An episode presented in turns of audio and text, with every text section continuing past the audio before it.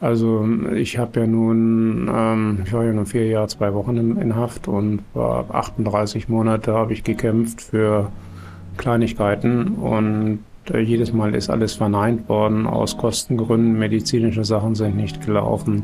Als ich dann äh, versucht habe, auch mehrere OPs und sowas noch zu bekommen vom Knast aus, ist alles negiert worden, weil sie gesagt haben, sie können das zeitlich nie machen, sie können keine Menschen binden dafür, sie hätten kein Geld dazu, sie wollten Gutachten, Gutachten, Gutachten haben.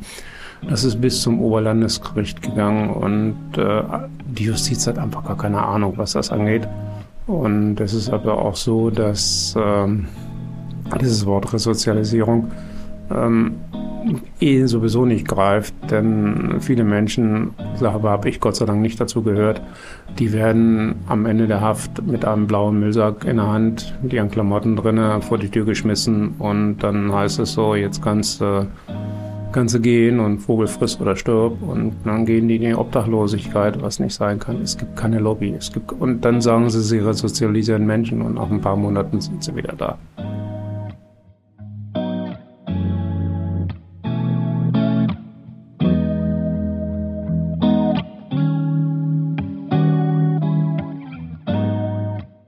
Hi und schön, dass ihr da seid bei Hast du alles? Ich bin Kuso und moderiere für euch diesen Podcast. Diese Folge ist Teil einer Doppelfolge zu abolitionistischen Solidaritäten gegen Regenbogenkapitalismus. In dieser Folge geht es offensichtlich um Alexias Perspektiven, um ihre Erfahrungen, ihren Aktivismus, ihre Widerständigkeit und wie sie auf soziale Bewegungen guckt.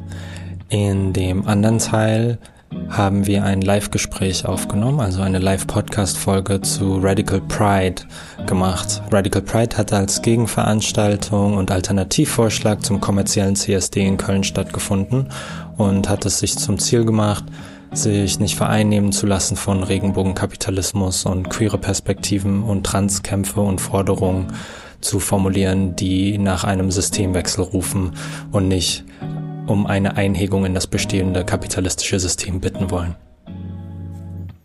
Jetzt aber zu Alexia. Alexia Mietke war vier Jahre in den JVAs Willig und Köln im Knast und wurde im Sommer 2022 entlassen.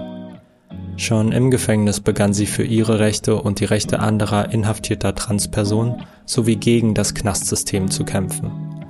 Seit ihrer Entlassung führt sie diesen Kampf weiter, auch um das Thema in einer breiteren Community sichtbar zu machen. Sie ist selbst Teil des Films Innen heraus und am Ende der Podcast-Folge weist sie auch darauf hin, dass es eine Filmvorstellung gab auf der abolitionistischen Konferenz in Köln, die zum Zeitpunkt der Folge hier schon stattgefunden hat, aber vielleicht hat ja eine Person von euch es geschafft, dahin zu gehen. Gemeinsam sprechen wir über Alexias Perspektiven auf, was es für soziale Bewegungen braucht, wir sprechen über ihren Aktivismus, indem sie nicht müde wird, immer wieder darauf aufmerksam zu machen, was Transpersonen im Gefängnis erleiden müssen, dass Gefängnisse an sich keine Lösung sind und wie wir die Zustände verändern können. Wir sprechen unter anderem auch über das kommende Selbstbestimmungsgesetz beziehungsweise über den jetzigen Gesetzesentwurf und wie viele Menschen er auslässt, wie viel transfeindliche Argumentationen da drin sind und dass Menschen im Knast davon nicht viel haben. Ich hoffe, ihr könnt aus der Folge genauso viel lernen wie ich. An manchen Stellen kam heraus, dass mein Anspruch, solidarisch und abolitionistisch zu arbeiten, vor allem in der Perspektive auf inhaftierte Menschen, mit einer Praxis auseinandergeht und Strukturen, wo ich auch mit verflochten bin, nicht die Verantwortung übernommen haben, die sie eigentlich übernehmen müssten. Ich meine deswegen ernst, wenn ich sage, dass es wirklich eine Ausrichtung und eine tiefe Reflexion gab nach dieser Folge mit Alexia und ich hoffe, sie kann ähnliches bei euch auch anstoßen. Vielen Dank, dass ihr zuhört und bis bald bei Hast du alles.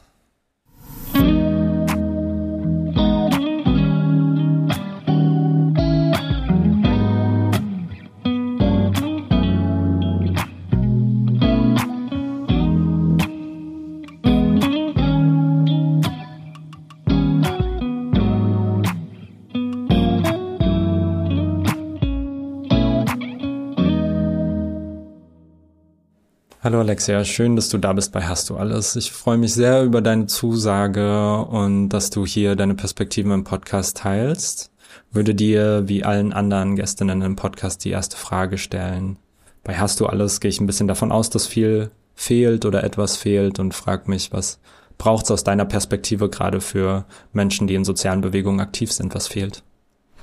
Es fehlt die Akzeptanz für die ganzen Bewegungen und es muss, muss sehr, sehr viel mehr in die Öffentlichkeit gebracht werden, damit auch die sozialen Bewegungen auch gehört werden. Und es fehlen auch die, im Grunde genommen die Gelder dazu, um die richtig zu unterstützen, damit sie eine vernünftige Arbeit machen können. Hm. Danke.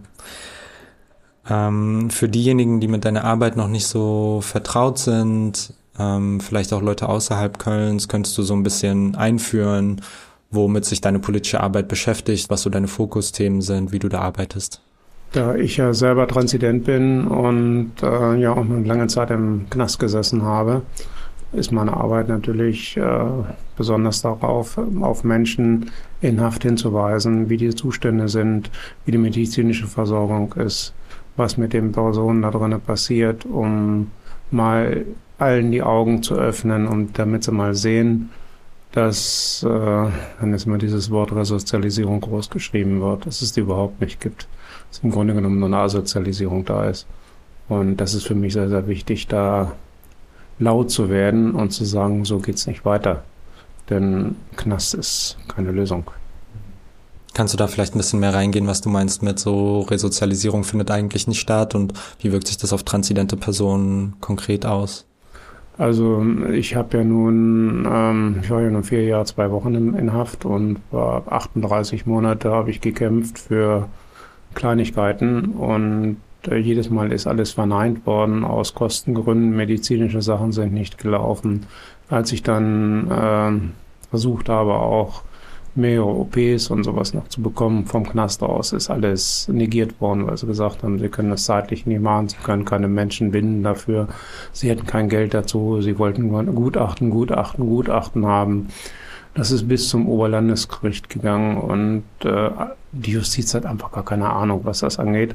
Und es ist aber auch so, dass ähm, dieses Wort Resozialisierung ähm, eh sowieso nicht greift, denn viele Menschen, aber habe ich Gott sei Dank nicht dazu gehört, die werden am Ende der Haft mit einem blauen Müllsack in der Hand, mit ihren Klamotten drinnen, vor die Tür geschmissen und dann heißt es so, jetzt kannst du du gehen und Vogel frisst oder stirb und dann gehen die in die Obdachlosigkeit, was nicht sein kann. Es gibt keine Lobby. Es gibt, und dann sagen sie, sie resozialisieren Menschen und nach ein paar Monaten sind sie wieder da.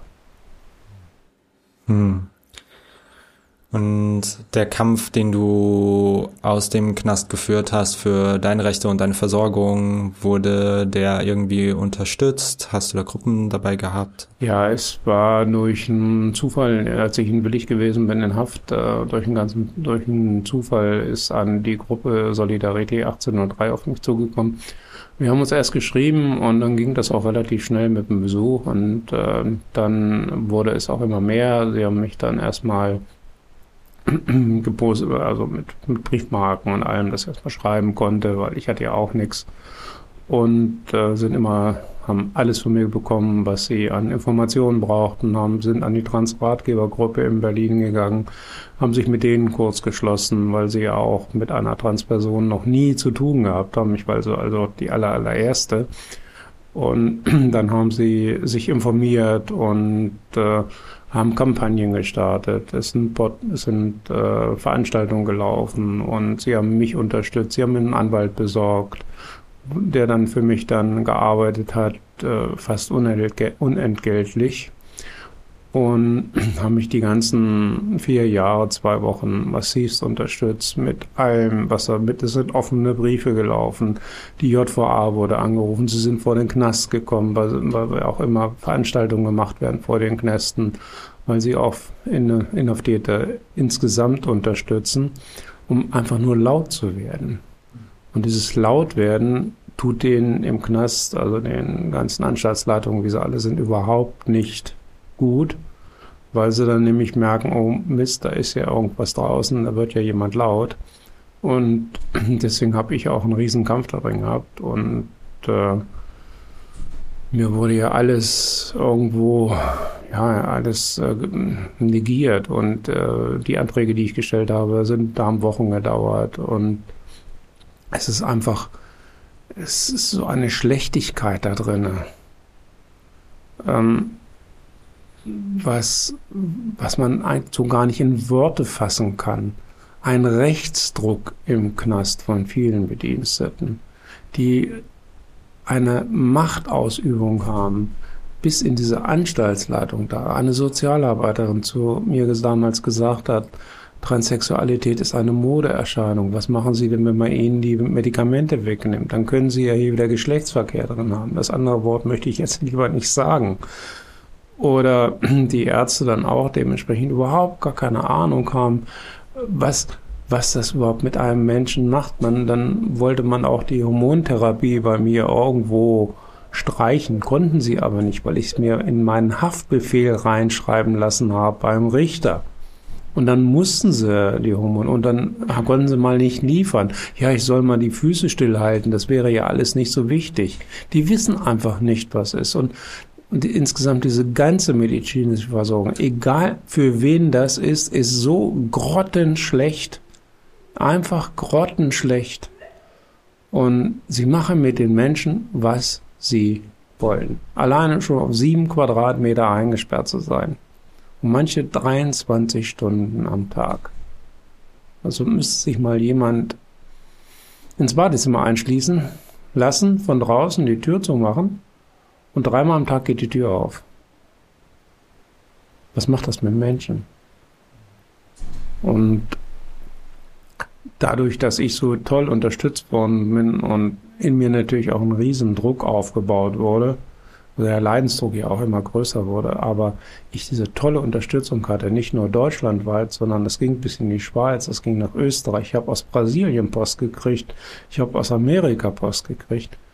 Das hilft einem so sehr, die Besuche, die da waren, wenn sie dann zum Besuch gekommen sind, das und mich dann einfach nur unterstützt haben, das bringt sehr, sehr viel.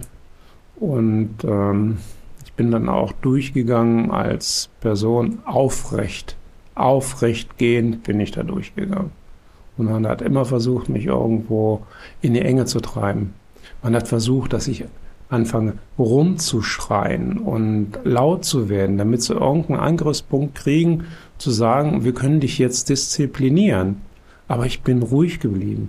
Und bei mir ist es so, wenn ich angegangen werde, werde ich immer ruhiger. Und durch dieses immer ruhiger werden, werde ich immer sarkastischer. Und dann haben die natürlich auch von mir äh, fachlich, sachlich Sachen zurückgekriegt, die sie nicht wechseln konnten. Und das ist das, was sie äh, total, äh, was sie total angegriffen hat. Und dann sind sie vielleicht auch unsicher geworden, aber oder auch nicht. Und dann haben sie immer wieder versucht, irgendwo mich in die Enge zu treiben. Und ich habe mich nicht in die Enge treiben lassen. Und durch die Unterstützung von draußen und durch die vielen Menschen, die mir geschrieben haben, ich habe manchmal zehn Briefe am Tag gekriegt. Und ich habe dann Gott sei Dank eine Schreibmaschine gehabt. Das war Gertrud. Gertrud hatte auch Rücken, so wie ich auch. dann habe ich abends die Briefe dann auch äh, auf der Schreibmaschine geschrieben und dann am nächsten Morgen auch die Briefe wieder rausgeschickt. Also was ich am Tag gekriegt habe, ist am nächsten Tag beantwortet worden. Und äh, selbst das hat die genervt. Und daraufhin und aufgrund dieser vielen, vielen Unterstützung und ich immer noch Kontakt habe zu einigen Menschen, die in Haft sind und auch immer ich immer mehr ange, auch viel angesprochen werde. Deswegen sitze ich auch hier. Ja. Und ich finde, das kommt bei deiner, wenn man dich sprechen hört auf Veranstaltungen oder in Lesekreisen, immer raus. Natürlich die katastrophalen, unmenschlichen Zustände, die in Knästen herrschen, aber vor allem der Widerstand und deine politische Arbeit dagegen. Also du bist raus und bist jetzt nicht leise und lässt dich quasi irgendwie abspeisen was, sondern setzt dich weiter für eine auch ex explizit abolitionistische Perspektive ein. Also ähm, vielleicht kannst du da noch mal reingehen und sagen, warum du diese Arbeit in welcher Form gerade machst, auch gegen Kneste. Ja, Ich finde, dass also Knast überhaupt gar keine Lösung ist, denn ähm, wenn er immer sagt, da werden vielleicht bessere Menschen raus, die Menschen werden nicht besser da. Absolut nicht. Denn äh, jemand die Freiheit zu nehmen, ist das höchste Gut, was ein Mensch hat. Und den einfach wegzusperren und ähm, dann im Sagen, im Namen des Volkes ist das Urteil gesprochen. Wo warst du denn, als mein Urteil gesprochen worden ist, im Namen des Volkes? Und dann auch irgendwelche Richter da vor einen sitzen und mich dann auch noch mit meinem männlichen Pronomen in der Gerichtsverhandlung angesprochen haben und ich bis in die Revision gegangen bin. Und dann wirst du im Knast auch noch zweimal, dreimal, viermal, fünfmal verurteilt. Es wird dir immer wieder vor Augen gehalten. Und dann sagt man immer, die Knäste sind wichtig. Es gibt zu viel Gewalt und Gewalt und Sexualstraftäter. Das sind zwei Prozent der Menschen, die irgendwo verurteilt worden sind. Klar muss es da irgendeine Lösung geben. Aber einen Menschen einfach wegzusperren, einem die Perspektive zu nehmen, von der Straße wegzufischen und dann hinter die geschlossenen Mauern zu packen und überhaupt nichts für den Menschen zu tun und einfach nur da hocken lassen, weil sie überhaupt kein Personal dazu haben, Sozialarbeiter total überlastet sind einer ein Sozialarbeiter 70, 80 Menschen zu betreuen hat, wie will er die denn betreuen? Es geht doch gar nicht. Und irgendwelche Beamten, die da stehen und die da, die vorleben wollen, wie das Leben draußen ist oder wie es eigentlich sein soll, kann ich nicht verstehen. Überhaupt nicht. Ich meine, alle, allein, allein einen Menschen wegzusperren, das ist das Schlimmste, was passieren kann. Hm. Hm. Ich fand es so ähm, stark, wie du gerade nochmal dieses, diesen Aspekt im Namen des Volkes rausgehoben hast, weil tatsächlich, ich glaube, diese Idee vom Volk, wie sie in Deutschland herrscht, kann nur, herrscht, kann nur darauf basieren, auf den Ausschluss von transidenten Personen, auf dem Ausschluss von rassifizierten Menschen und so. Und ich finde dieses im Namen des Volkes tatsächlich da absurd treffend, weil die Menschen, die quasi weggesperrt und ausgesperrt werden, immer wieder diejenigen sind, die eigentlich eh nicht zu dieser beschissen rassistischen Volksgemeinschaft gehören sollen, so und äh, cis-hetero Volksgemeinschaft. Also das nochmal in dem Urteil in deiner Erfahrung zu hören, fand ich sehr eindrücklich gerade. Wir haben ja eine schlechte Vergangenheit. Ich will nicht sagen, dass sie sich wiederholt, aber was wird mit was passiert mit Menschen, die Migrationshintergrund haben? Äh, dass sie an den Grenzen wegge weggesperrt werden und, und wenn die hier in Deutschland leben, dass sie rassistisch behandelt werden, dass so viel Rechtsdruck da ist. Und das ist da drin auch ganz einfach so. Und ähm, da stelle stell ich, das kann, kann man, kann ich einfach nicht in Worte fassen. Ich, mir läuft das kalt den Rücken runter. Ich meine, es sind auch da drin sehr, sehr viele Menschen mit Migrationshintergrund gewesen. Und ähm, die erstens die deutsche Sprache nicht verstanden haben. Zweitens wussten sie gar nicht, was sie machen sollten. Ich habe so viel Leid und Elend bei so vielen Menschen gesehen, die dann irgendwann, wenn sie dann verurteilt worden sind und dann werden sie abgeschoben, werden früh morgens um drei, vier Uhr aus der Zelle geholt und gehen ab in den Flieger und werden dann irgendwo aus dem Flugzeug geschmissen. Und wenn sie dann Geld hatten, dann wird dieses Geld vielleicht sogar noch für den Flug genommen, was dann damit der bezahlt wird. Und, und dann werden sie da rausgekickt und dann war es das. Und, und es ist, und es ist, ist einfach, es ist einfach schlecht. Vielleicht da weiter zu bleiben bei dem, was nicht so gut läuft. Du hast ja auch schon Gruppen angesprochen wie Solidarity 1803, äh, deren Arbeit ich auch nochmal hier drunter verlinken werde, dass Leute sich äh, solidarisieren können, die Gruppe unterstützen können hoffentlich äh, die hier in Köln lokale sehr wichtige Arbeit machen und dann aber nochmal zu gucken, wo hättest du dir Unterstützung gewünscht, was, wo hättest du Kritik dran, wo hast du nach Unterstützung gerufen und es kam nicht, ähm, genau, wo braucht's da mehr? Ja, ich hatte natürlich auch einige Organisationen angeschrieben vom Knast aus und aus, unter dem auch dem BVT, im Bundesverband Trans, da kam überhaupt nichts. Also da, da war, da habe ich noch niemals eine Antwort schreiben gekriegt. Und das finde ich so traurig. Das habe ich nach der Haftzeit auch nochmal gemacht und habe da auch keine Antwort drauf gekriegt. Dann habe ich über die Transratgebergruppe in Berlin, die ja auch mit dem BVT auch in Kontakt stehen, ähm, die auch nochmal angeschrieben, hatte ich, glaube ich, mal mit einer Person gemailt, da ging es um irgendeinen Kongress und habe gesagt, hm, wie sieht's denn aus? Wollt ihr mich da nicht mal haben? Soll ich euch nicht mal äh, aus der Sicht mal was sagen? Aber da sieht man dann wieder, dass äh, insgesamt Gefangene überhaupt gar keine Lobby haben. Mhm. Und da wird sich auch was auf die Fahne geschrieben, was, was, äh, ja, es ist, äh, ja nicht drüber reden. Ja nicht, ja nicht irgendwo mal den Mund aufmachen. Das könnte ja schlecht für uns sein. Wir kriegen ja von irgendwo vielleicht irgendwelche Fördergelder vom Bund her und dann streicht man uns die vielleicht auch. Und die Transratgebergruppe, die mich ja aus Berlin unterstützt, unterstützt hat mit Kasakua, mit der AIDS-Hilfe und all wie sie da waren, die auch diesen offenen Brief an den Knast geschrieben haben, der wurde ja dann hingeschickt, der wurde dann auch im Internet veröffentlicht und der Knast musste sich dann auch noch äußern, die Anstaltsleitung dem gegenüber. Äh, alles, was die, was die JVAs geschrieben haben, auch bei diesen vielen Artikeln, die über mich erschienen sind, ob das in der Neuz war oder im Neuen Deutschland äh, oder jetzt in, in der Zeit online. Es sind jetzt auch noch zwei andere Sachen, die jetzt gerade laufen. Alles, was der Knast gesagt hat, wie sie, wie sie immer gesagt haben, sie hätten mich so wahnsinnig toll unterstützt, ist alles grundsätzlich gelogen. Mhm. Grundsätzlich gelogen. Ähm, nach dem Motto, wir tun alles. Sie tun gar nichts. Sie tun überhaupt nichts. Und äh, einige Gruppen total super, so wie der Ratgeber, auch wie so die, die 1803, die es hatte ähm, einen einen Antrag gestellt auf den offenen Vollzug in Köln. Und der wurde dann abgelehnt. Man müsste mich erst kennenlernen, ich muss mich erst beweisen und ich wäre ja auch eine in Häkchen, also man hat es nicht geschrieben, eine querulante Person, weil ich ja meinen Mund aufgemacht habe. Und ähm, dann ging das dann auch zum Gericht mit, ein, mit einer Entscheidung, dass die Strafverstreckungskammer das dann dementsprechend prüfen sollte. Und wir haben dann auch eben den Antrag gestellt, auch aufgrund der ganzen Transition, die ich noch machen wollte und alles. Und dann hat dann die JVA dem Gericht eine zehnseitige Ablehnung geschrieben mit 38 Seiten Anhang.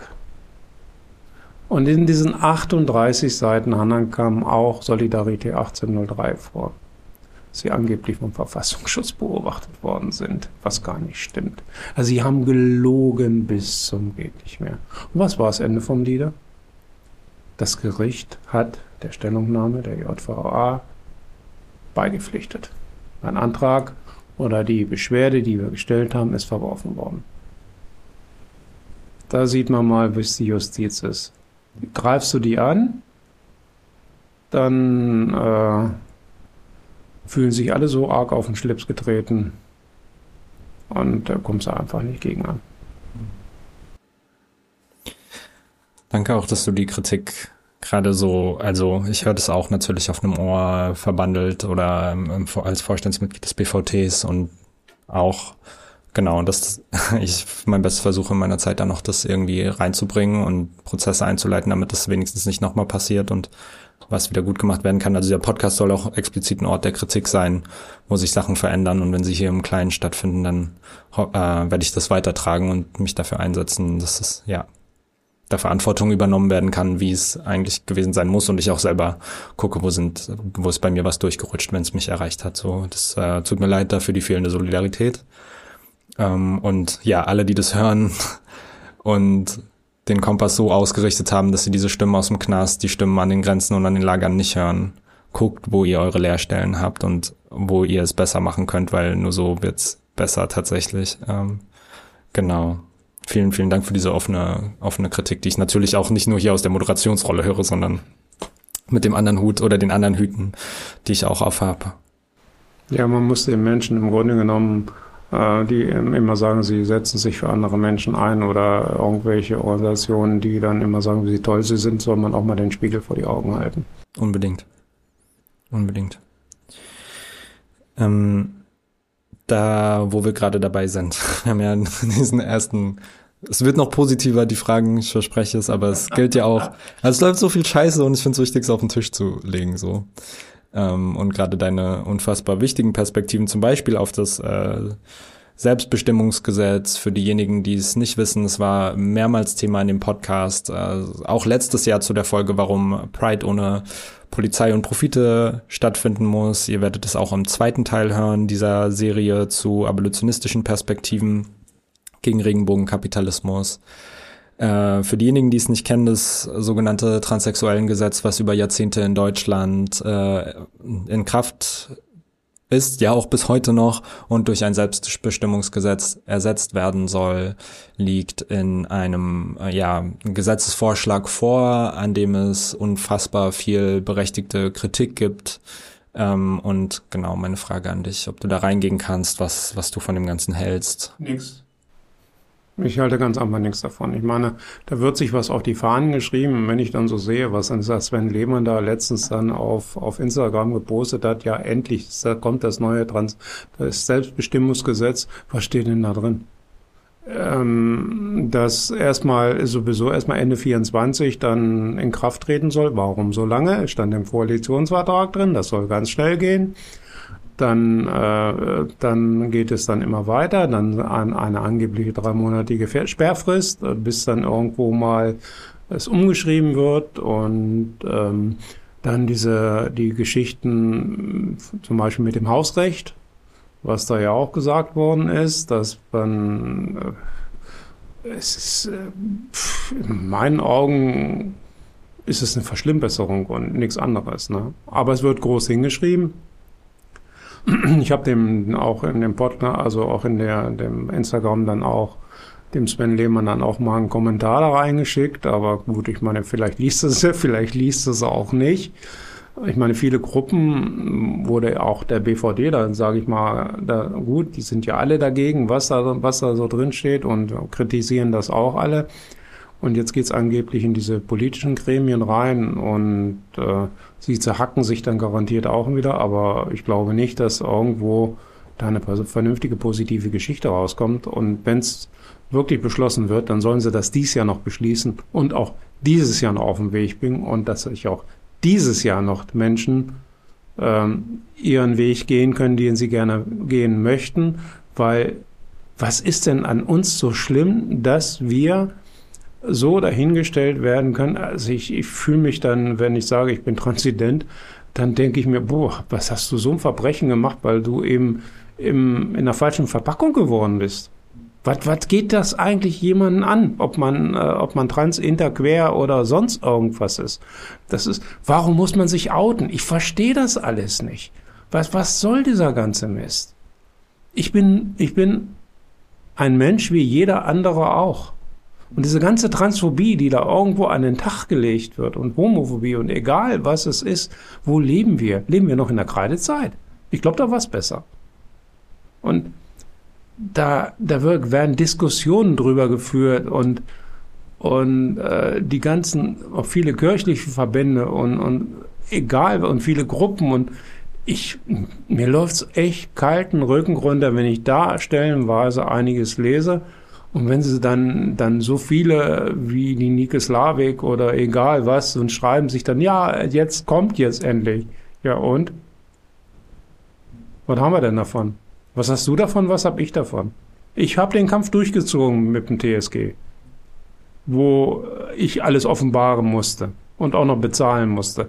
Und äh, also im Grunde genommen kannst du das ganze Ding auch in Reißwolf packen. Hm. Genau, für diejenigen, die es nicht wissen, weil du gerade gesagt hast, dass du da durchgegangen bist, also ohne jetzt eine mega detaillierte Ausführung, aber äh, das TSG besagt quasi äh, eine Anzahl von Gutachten, die Transmenschen selbst beschreiben müssen, wo sie äh, ja ziemlich zufälligen Personen quasi beweisen müssen unter super erniedrigenden Fragen, ob sie trans genug sind oder nicht und dann darüber entschieden wird. Also das ist ein Teil dieses äh, Gesetzes und ähm, du hast, als wir hier vor, vorher kurz gesprochen haben, auch gesagt, was, dass das die für die Leute im Knast zum Beispiel gar nichts bringt. Nein. Also es ist so, dass, ähm, so wie es ja auch drin steht, äh, dass Menschen, die im Knast sind, ich meine, bei mir war es so, ich hatte Gott sei Dank den Beschluss vom Personenstandsänderung mit und man wollte mich auch erst in den Männerbau packen. Ähm, dann habe ich aber gesagt, nee, nee, das passiert hier mal gar nicht und habe massiv Druck ausgeübt, aber ich habe auch drei Monate lang Isolation gehabt. Einzelduschen, Einzelhofgang, kein Umschluss. Also Umschluss ist, dass man sich dann abends äh, mit anderen Menschen zusammensetzen kann auf der Zelle und dann, was weiß ich, Kaffee trinken oder sonst irgendwas macht.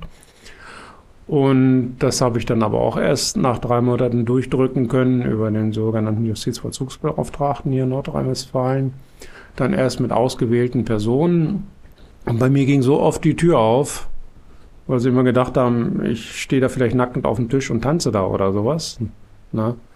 Ähm, und es ist, wird immer auch im Moment noch eine sogenannte Einzelfallentscheidung sein, die die JVA selber zu treffen hat, ob der Mensch in einen, in den, wenn er noch das Geschlecht hat, was er ja nicht möchte, kann sein, dass er dann entweder in den Männerbau kommt oder, in, an, oder angibt oder vielleicht in den Frauenbau reinkommt.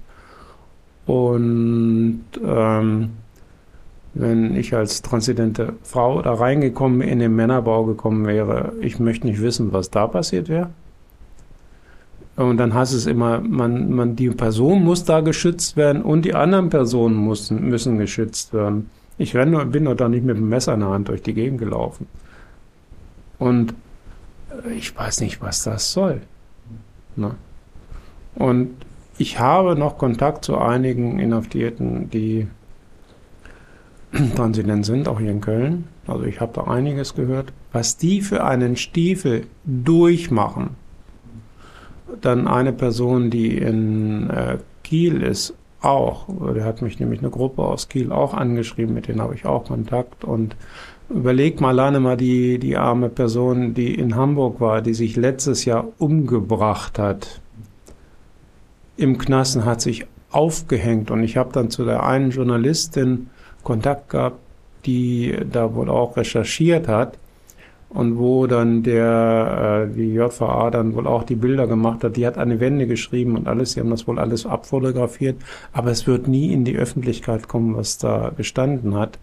Und ähm, das wird sowas von runter runter äh, gedrückt und dann bilden sie einen Arbeitskreis. Ich glaube, der kreist noch in 20 Jahren. Es passiert nichts. Es passiert einfach nichts. Und dann wird so ein Hype gemacht mit einem Sternekoch, der jetzt gerade in Bayern in Haft gegangen ist. Und dann, was der wohl, äh, der arme Mensch dann da im, dem, klar, Knast ist keine Lösung, aber der wird dann hofiert bis zum geht nicht mehr. Und die ganzen armen Menschen, die hier im Knast sitzen, ähm, wo die Versorgung schlecht ist, wo alles schlecht ist, äh, da spricht keiner drüber. Und über Transmenschen spricht ja noch weniger jemand. Hm. Das geht nicht. Hm. Deine Arbeit, die genau ja auch viel gerade aus Öffentlichkeitsarbeit, also es erscheinen viele Zeitungsartikel, viele Leute greifen das Thema zumindest irgendwie auf. Mhm. Ähm, wie nimmst du wahr, wie das so aufgenommen wird? Hast du das Gefühl, es bewirkt was? Leute unterstützen dich da? Wenn ich eine normale Gefangene gewesen wäre, hätten sie mich alle nicht angesprochen. Das ist klar. Wenn ich eine ganz normale Gefangene gewesen wäre, die da einen Kampf durchmacht, wie viele da auch den Kampf durchmachen, die fragt keiner. Da macht keiner ein Interview drüber. Ähm, dass ich diese Chance natürlich jetzt sehe, um darauf aufmerksam zu machen, auch mit meinem Namen in die Öffentlichkeit gehe und nicht mit irgendeinem Pseudonym oder sonst irgendwas, sondern ich gehe mit meinem Namen in die Öffentlichkeit. Das kann alle, jeder nachlesen. Jeden Artikel, den ich irgendwo, wo ich interviewt worden bin, wird von mir mit Fakten aus meinen Akten, die mit Rechtsanwalt und was zum Gericht gegangen ist, Anträge und alles wird alles gefüttert damit. Damit man auch sieht, ich habe die Wahrheit gesagt und ich sage die Wahrheit. Ich habe keinen Grund zu lügen mit dem, was ich sage.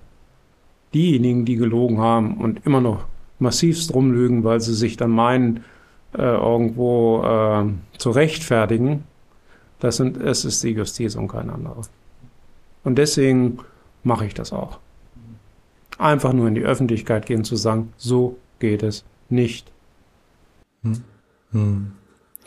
Ich finde, das ist auch so ein Muster, was sich, genau, du sprichst gerade die Justiz an und aber auch äh, gesellschaftlich immer wieder gegenüber Transmenschen quasi stattfindet. Also so, ne, wenn wir über das Selbstbestimmungsgesetz reden und da ist eine drei Monate Sperrfrist, was ist daran nicht zu verstehen, dass Menschen über Monate und allermeistens über Jahre einen Prozess für sich durchmachen, bis sie entscheiden, eine Transition zu gehen, bis sie entscheiden, irgendwie das äh, sichtbar und in die Praxis umzusetzen, dann sozusagen drei Monate davon auszugehen, dass das gerade irgendwo ein Trend sei, irgendwer was bei Instagram gesehen hat und dann daraufhin transitioniert, sein also auch eine Praxis des Nichtzuhörens von Transmenschen seit Ewigkeiten, sozusagen dieses ja Trend als spontaner Trendthema, was sich dann auch ja in Justiz und Gesetzgebung umschreibt. Und es ist einfach ein Zustand, von dem ich vor ja fünf Jahren vielleicht gesagt hätte, der wendet sich zum Besseren. Und ich bin davon gerade bisschen vom Hocker gehauen, ehrlich gesagt, wie sehr so transfeindliche Argumentation, Politik, Einklang auch in die Transverbände, auch in äh, wen unterstützen Transverbände oder nicht finden. Also so eine transfeindliche Rhetorik, die in allen Feldern der Gesellschaft gerade irgendwie gefühlt äh, stärker wird. Ähm, genau. Ich wollte eine Frage dazu stellen, aber ich. Kann passieren. Ja, ich finde das auch, ähm, ähm, als wenn uns das irgendwo auf der Stirn steht. Ne?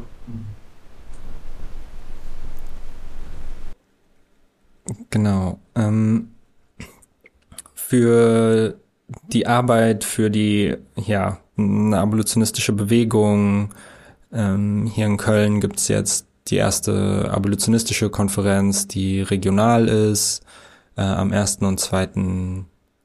Äh, September und das wird so um die Zeit drum sein, wenn die Folge rausgekommen ist, da es eh keine Anmeldeplätze äh, mehr gibt ähm, und die Konferenz voll ist, kann es auch sein, dass es danach kommt. Aber ja, genau, trotzdem ist diese Info wichtig. Ähm, als Teil dieser Konferenz wirst du einen Film oder eine Filmdiskussion leiten. Kannst du ein bisschen erzählen, wo es äh, also das ist der Film Innen heraus. Und da sind es sind drei Menschen, die im Knast waren. Ähm, und äh, eine Person davon kenne ich auch. Das ist die eine Person, mit der ich ihn willig. Das war eine der ausgesuchten Personen, die, mit der ich Umschluss machen durfte. Und auch über die bin ich auch in die Gruppe mitgekommen an Solidarität 1803. Und letztes Jahr ist dann äh, über den Transratgeber ähm, habe ich dann eine Anfrage gekriegt von den beiden, die diesen Film gemacht haben. Und die haben mir dann äh, Fragen geschickt. Und die ich auch beantwortet habe. Also ist dann aufgenommen worden. Und dieser Film, Film wird illustriert mit Bildern, mit äh, Musik. Und dann sprechen wir drei unsere Erfahrungen da drin und unsere Gefühle und alles, was da so zugehört. Und der dauert ungefähr eine halbe Stunde. Es ist ein sehr, sehr bewegender Film. Also wir hatten den, wir haben den jetzt schon in Berlin, ist der letztes Jahr in der Zeit, als äh, die Berlinale war, ist der dann das erste Mal gezeigt worden. Da bin ich dann auch hingefahren zur, zur äh, Premiere. Mal in so einem kleinen in so einer kleinen Veranstaltungsraum, ja, klein war er nicht, wo dann Ausge Gäste eingeladen waren, wo der dann gezeigt worden ist und wir dann noch auch eine Diskussion geführt haben. Das werden wir jetzt auch machen am Samstag.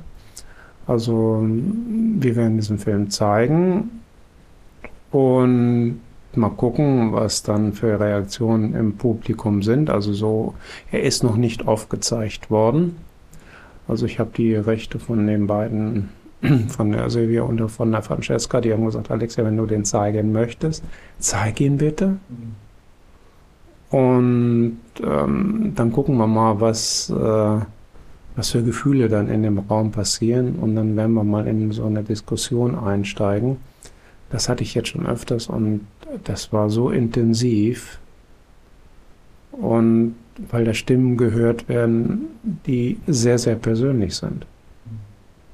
Und Gefühle, die sehr, sehr persönlich sind. Und natürlich zu dieser Konferenz kommen natürlich viele Menschen hin, die ja auch irgendwo mit dieser ganzen Materie zu tun haben. Na, hoffentlich. Und ähm, weil viele wissen ja gar nicht, es werden dann irgendwelche Gruppen oder, oder Konferenzen gemacht, aber Menschen, die im Knast gewesen sind, kommen kaum dahin. Weil die meisten, die aus in, im Knast entlassen worden sind, haben nicht den Mut zu sagen, ich war da drin, mir ging es so und so und ich mache mal den Mund auf. Und auch da ein bisschen mehr Sensibilisierung zu machen ist das natürlich eine tolle Sache. Ne? Und ich freue mich schon auf die Veranstaltung. Das wird dann, glaube ich, irgendwo 16.30 Uhr, 17 Uhr, 16.30 Uhr ungefähr sein. Und ich freue mich auf den Film. Und gucken wir mal, was bei rauskommt. Auch das höre ich natürlich wieder auf einem zweiten Ohr, sozusagen auch aus einer Organisationsperspektive. Wo sind die Leute, die im Knast waren, äh, auf so Konferenzen. Das heißt, wie schaffen wir es, dass Abolitionismus nicht nur irgendwie ein neues schickes Wort wird oder ein Konzept, wo Leute sich dahinter setzen, sondern wirklich es um die Leute geht, die die Erfahrungen gemacht haben oder extrem machen von Lagern, Knästen, äh, hinter Gittern eingesperrt zu sein, äh, am stärksten von der Polizei betroffen sind. Wie zentrieren wir da schwarze Perspektiven? Wie zentrieren wir Transperspektiven und so? Und das Ach, ja, kann ich glaube ich auch hier ganz offen sagen, dass das Luft nach oben mit der also ne, mit einer Konferenz. Und das ist okay, es ist ein Startschuss, es ist ein erster Versuch, er ist trotzdem wichtig, aber auch da gibst du glaube ich den Bewegungen gerade und allen Zuhören unfassbar viel mit im Sinne von wen müssen wo müssen wir den Fokus drauflegen, wenn wir sowas organisieren und genau, das sind nicht irgendwelche Leute wie, ja, keine Ahnung, ich, äh, die ihr Bestes geben, aber dann doch immer wieder Fehler machen und ist okay. Ja gut, Fehler kann jeder machen, aus Fehlern lernt man. Ja. Na? Ähm, diese Staffel des Podcasts endet mit einer Art Ressourcensammlung, wie Menschen weiter lange aktiv bleiben können, weil wir wissen, diese Kämpfe, die Sie gibt seit Jahrzehnten, seit Jahrhunderten teilweise die Rechte für transidente Personen, für queere Menschen, gegen Rassismus, gegen Kolonialismus, nichts Neues. Wir wissen auch, dass diese Kämpfe noch weit über unsere Zeit hinaus geführt werden müssen und ähm, ich versuche da so Ressourcen bereitzustellen, die helfen, sich nicht von den Kämpfen zu entfernen und weiter motiviert zu sein bei, bei diesen Themen und gerade weil du erzählst, wie tief du auch in deine eigenen Erfahrungen reingehst, wie intensiv diese Arbeit für dich ist, dass du mit deinem äh, Klarnamen dastehst, auch für die Sachen. Woraus ziehst du Kraft? Was gibt dir die Kraft weiterzumachen und sich diesen Themen irgendwie zu widmen? Hast du da was, was du?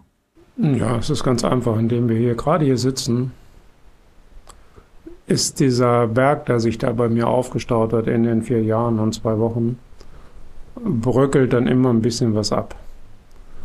Und ähm, das gibt mir dann auch Kraft, äh, auch was zu sagen. Den Hintergrund, den ich habe mit den Menschen, die, mit denen ich zusammenlebe. Und äh, ich bin, lebe in einer queeren WG. Das ist wunderschön. Und ähm, habe eben durch die Kontakte, die ich jetzt bekommen habe, durch den einen Film, den wir damals in Hannover gezeigt haben, mit Gotteszellen oder den wir hier in Köln gezeigt haben, auch Gotteszellen mit Exit Enter Life, wo ganz viele tolle Menschen sind, mit dem Grundrechtekomitee, mit euch, mit im Grunde genommen so vielen. Und wenn man sich dann trifft und dann, ah, hallo und da holt man sich dann die Kraft auch aus, als wir hier den Radical Pride hier hatten und ich danach dann auch noch angesprochen worden bin und viele Menschen auf mich zukommen und sagen, boah, Alex, ja klasse, das ist super, dass du das so gesagt hast. Und ich, wie du ja gemerkt hast, ich bereite mich ja gar nicht darauf vor, weil das kommt einfach aus mir raus. Weil, wenn ich mal richtig, das normalerweise könnte ich Tage darüber sprechen. Weil so viel Schlechtes da erlebt worden ist, was einfach in die Öffentlichkeit muss. Und es muss ganz einfach was getan werden. Und deswegen mit Klarnamen. Und auch wenn es für manche Menschen wehtut, die da sitzen und irgendwelche Entscheidungen treffen. Es muss denen wehtun. Sie sollen ins Nachdenken kommen. Aber das blockt ja stellenweise so weg. Ich meine, ich hatte jetzt, ich habe noch Kontakt in, hier in Köln auch zu einer Seelsorgerin, die mich unterstützt hat und die dann zu mir gesagt hat, Frau Metke, ähm, dadurch, dass Sie hier drin auch äh, so den Weg gegangen sind, haben vielleicht auch manche mal ein bisschen angefangen nachzudenken. Ich meine, es ist ein Beispiel, was da drin gelaufen ist und das, und das, dass ich eben mit einem, einer Perücke Probleme hatte da drin. Ich meine, ich bin mit dem Oberkopfhaarteil eingefahren, was ich mir mit der Bastelschere rausgeschnitten habe aus meinen Haaren. Das war ein billig und dann war es da schon schwierig, meine Perücke von draußen von meiner Ex-Frau reinzubekommen, wo es, wo die JVA es abgelehnt hat aufgrund Sicherheit und Ordnung, wo dann ein, eine Klage gemacht worden ist, die Steuerstrafe das zum Gericht gegangen ist und die JVA sofort zurückgerudert hat, als die Klageschrift auf dem Tisch lag. Den gleichen Tag, wo die Klageschrift auf dem Tisch gelegen hat, äh, kam sie dann an, äh, ja, Frau kann das reinschicken. Und hier in Köln war es dann so, ich hatte dann, äh, es war dann hier, dass die hier in Köln einen Friseursalon haben und ähm, sich dann eine auszubildende Friseurin da auch ähm, gesagt hat, ich setze dir das ein, also mein Oberkopfhaarteil mit Interessen, das wurde Kleber besorgt und das alles, sie hat mir das dann auch eingesetzt. Und ich dann nachmittags in die Freistunde reingegangen bin, ich dann zu ihr gelaufen bin und ich habe geweint. Vor Glück. Das wurde dann noch zweimal gemacht. Das war auch in der Corona-Zeit dann dementsprechend und dann sollte es wieder gemacht werden. Dann konnten sie angeblich die Materialien nicht bestellen. Dann haben wir die von draußen bestellt. Solidarität 1803 hat mir die Sachen besorgt, über eine Paketmarke reingeschickt. Also Paketmarke muss ja dann sein, damit das auch genehmigt ist. Und dann hat sich der Friseur der bei den, das waren noch die Kolping Bildungswerke, der hat das dann abgelehnt, das einzusetzen zu lassen, weil er gesagt hat, ja, die werden aus. Also mir wurde es ganz einfach verwehrt seitens die Anstaltsleitung, das ging dann hin und her. Und ich bin dann im Knast ein Jahr lang mit Mütze oder Kopftuch durch die Gegend gelaufen. Mit einer Halbglatze. Bis ich dann bei einer Besprechung mit der Anstaltsleitung meine Mütze vom Kopf gezogen habe und ich dann mit der Halbglatze gesessen habe. Dann wurden die Augen immer größer. Und dann durfte ich mir, als ich dann in, in, in die ersten Lockerungen gegangen bin, als 21, das war im November, Dezember. Und äh, dann konnte ich mir damals im Dezember dann draußen eine neue Perücke kaufen. Weil sie gesagt haben, ja, es geht ja nicht, wenn sie in offenen Vollzug gehen, müssen sie anständig aussehen. Sag mal, ja, du schüttelst den Kopf. Ja. ja. Das sind nur so kleine Punkte und ich dann eben auch aus dem offenen Vollzug heraus endlich meine Transition weiterbringen konnte. Dass ich dann mit Hamburg, mit dem UKE Kontakt aufgenommen habe, ähm, dorthin gefahren bin, mich untersuchen lassen habe für die geschlechtsangleichen OP. Und die dann zu mir gesagt haben, und die hat dann auch irgendwo so ein bisschen über mich gegoogelt und dann äh, da war ich dann zweimal und dann laufe ich da über den Flur und dann kommt eine Ärztin mir entgegen und sagt, guten Tag, Frau Metke. Ich denke, was ist denn hier los? Na?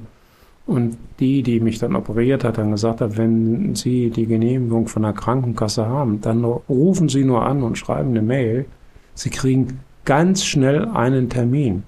Ich habe innerhalb von vier Wochen, nachdem ich die Zusage hatte, einen Termin gehabt. Ähm, ja, wow. Und dann eben letztes Jahr am 13. September habe ich meinen neuen Geburtstag gefeiert. Und dieses Jahr wäre ich dann ein Jahr alt. Es ist und Komplikationen zwar gewesen sind im medizinischen Bereich, was aber nicht am UKE gelegen hat, sondern an mir gelegen hat. Und mir ist das alles sowas von egal gewesen mit dem ganzen, alles, was, was so war. Und dann sagt man, wer den Weg geht, der geht dann einfach aus Lust und Dollerei. Wer nimmt denn das alles auf sich? Und da sind wir wieder beim Selbstbestimmungsgesetz, dass dann Hausrecht angeblich ausgeübt wird. Sag mal, wer macht, wer geht denn so einen Weg und nimmt nicht nur Schmerzen, seelische Schmerzen, egal was es, wer nimmt das denn in Kauf, nur damit er seinen Namen ändern darf? Hm.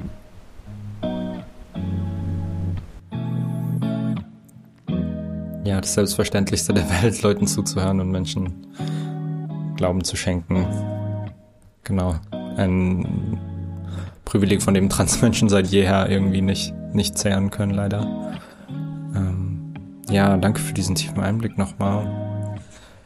Ich frage mich vor den Zuhörenden, die allermeistens auch selbst organisiert sind und politische Arbeit machen, ähm, wie können sie dich unterstützen? Was können Menschen von außerhalb tun, um entweder dich persönlich oder deine Perspektiven und deine Arbeit zu supporten?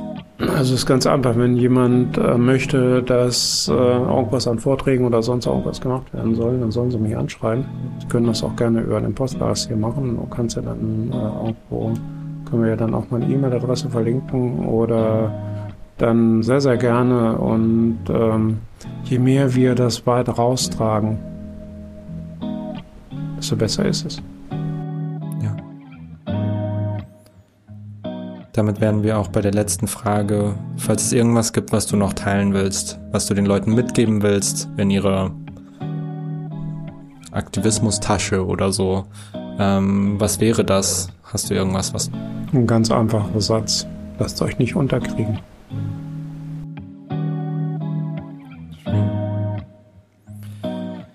Alexia, vielen Dank, dass du bei Hast du alles warst und deine Perspektiven, deine, deinen Widerstand, deine politische Arbeit hier mit uns geteilt hast. Und ähm, genau, wir sehen uns sowieso wieder. Ja, das stimmt. Spätestens am Samstag. euch allen, die zugehört haben, vielen Dank fürs Zuhören. Ähm, supportet Alexia und ihre Arbeit, äh, wo ihr könnt. Die E-Mail wird unten verlinkt. Ähm, Genau, nehmt gerne Kontakt über den Podcast oder zu Alexia direkt auf und danke euch. Ja, und ich möchte mich auch nochmal bedanken, dass ich hier sein durfte. Es hat sehr viel Spaß gemacht und wir sehen uns draußen.